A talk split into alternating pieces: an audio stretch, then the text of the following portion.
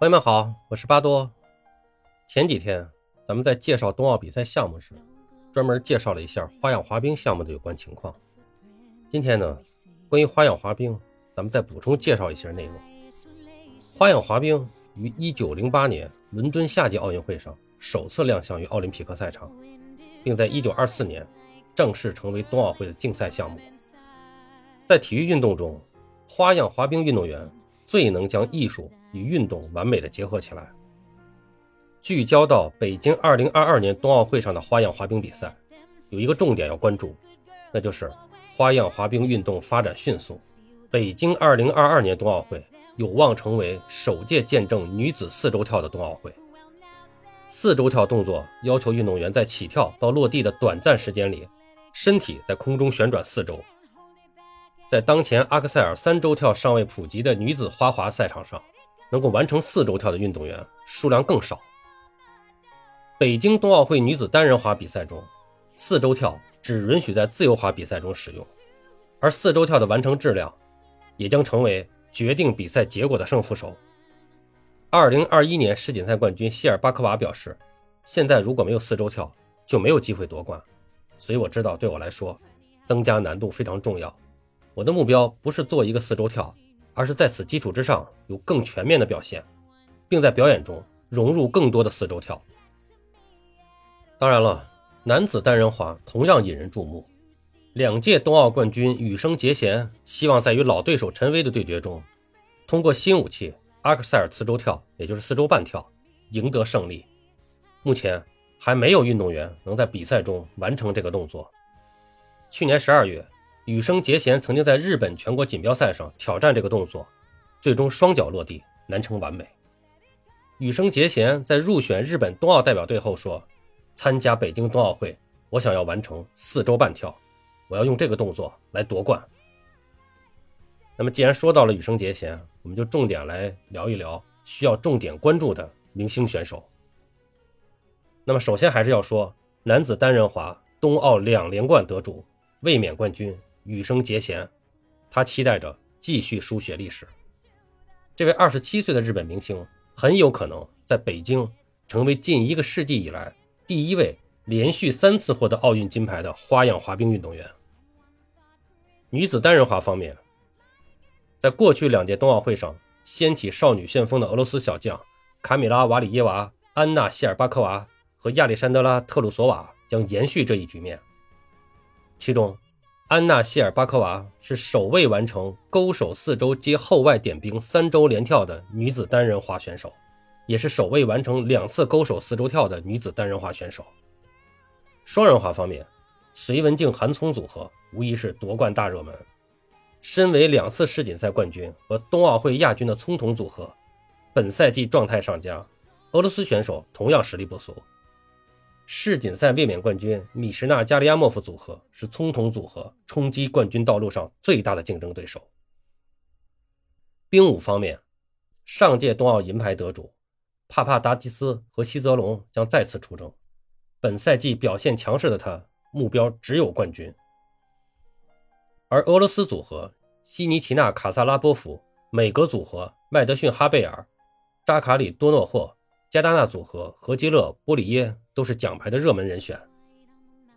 我们再说一下具体的赛程方面，从冬奥会开赛第一天二月四号开始，花样滑冰的比赛就开始密集进行，一直到二十号结束。只有五号、九号、十一号、十三号、十六号五天没有花样滑冰的比赛，其他比赛日都有相关的比赛。其中，二月七号中午十一点三十五，团体赛女子单人滑自由滑将争夺冠军。二月十号。上午九点半，男子单人滑自由滑将争夺金牌。二月十四号上午九点十五，冰上舞蹈自由舞将争夺金牌。二月十七号下午十八点，女子单人滑自由滑将争夺金牌。二月十九号晚上十九点，双人滑自由滑将争夺金牌。最后，二月二十号中午十二点开始，还有一场答谢表演，也就是一场表演滑。那么这个也是非常值得关注收看的。关于赛程，咱们就简单介绍这么多。具体的赛程，巴多会根据比赛日的进程提前向大家进行提醒的。有需要的朋友们关注一下我这个专辑，重要的信息就不会错过了。说到花样滑冰，还有一个元素不得不重点说一下，那就是音乐。虽然如今不少人将音乐视作花样滑冰的灵魂，但起初花样滑冰曾是无声的竞技项目。直到1932年的美国普莱西德湖冬奥会，花样滑冰才首次与音乐牵手。一个管弦乐队走上冰场，循环演奏同一支曲子，为所有的选手伴奏。此后，经过很长一段时间，选手们逐渐获得了更大的音乐选择权，但仅限于不带歌词的纯音乐。为吸引更多的年轻观众，从2014年起，国际滑联宣布允许花样滑冰配乐出现歌词。在花样滑冰音乐剪辑师、前加拿大冰舞国家队队员雨果·舒伊纳尔来看，配乐是花样滑冰比赛的基础，比赛曲目对选手的形象、服装与编舞都有着重要的影响。成为四届世锦赛冠军得主、法国组合帕帕达基斯、希泽龙在内的多位花样滑冰明星。设计比赛曲目的舒伊纳尔说：“如果没有精心设计的选曲、编曲及作曲，即使是优秀的花样滑冰选手，也无法发挥出最大的潜力。”对于歌曲的故事性、受众熟悉度与认可度等方面的考量，经典影视剧配乐、经典歌剧与古典乐通常为花样滑冰选手们最常选用的曲目，比如柴可夫斯基的《天鹅湖》《罗密欧与朱丽叶》。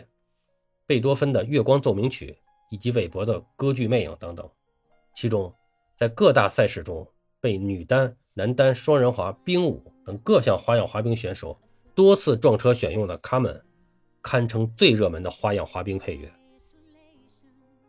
由法国作曲家乔治·比才于1874年创作的《卡门》是全球上演率最高的歌剧之一。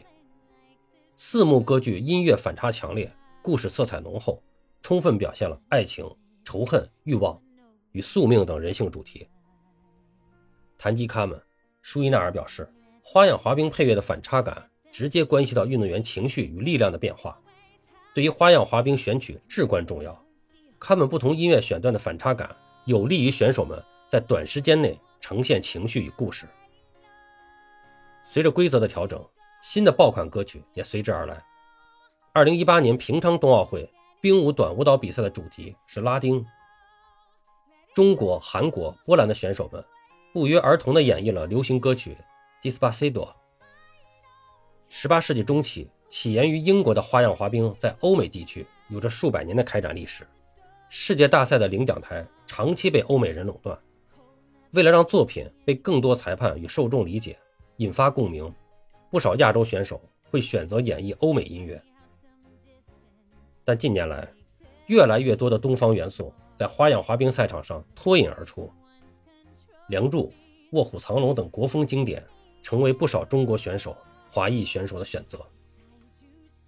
一九九五年世界花样滑冰锦标赛上，随着末代皇帝的悠扬曲调，中国选手陈露在自由滑节目中融入中国敦煌和丝路花语的舞蹈动作，充满东方韵味的演出，让裁判与观众久久回味。也是在那场比赛之后，世界花样滑冰冠军名录上首次写上了中国。两届冬奥会花样滑冰男单冠军羽生结弦在去年年底举行的全日本锦标赛，也就是北京冬奥会预选赛中夺得冠军。当晚自由滑比赛中，他通过一曲和风音乐《天与地》，讲述日本战国武士上山谦信的一生。四年前，他还将阴阳师带上平昌冬奥会赛场。技惊四座。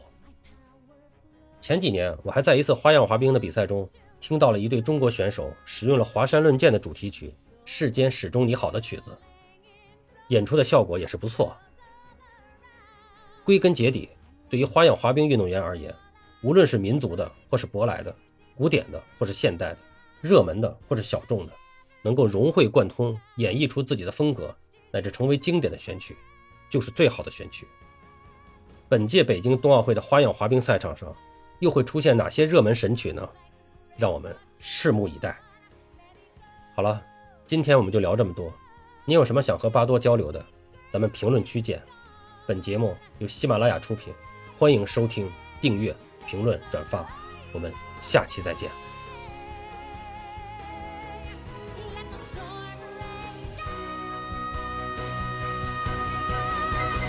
cold never bothered me anyway.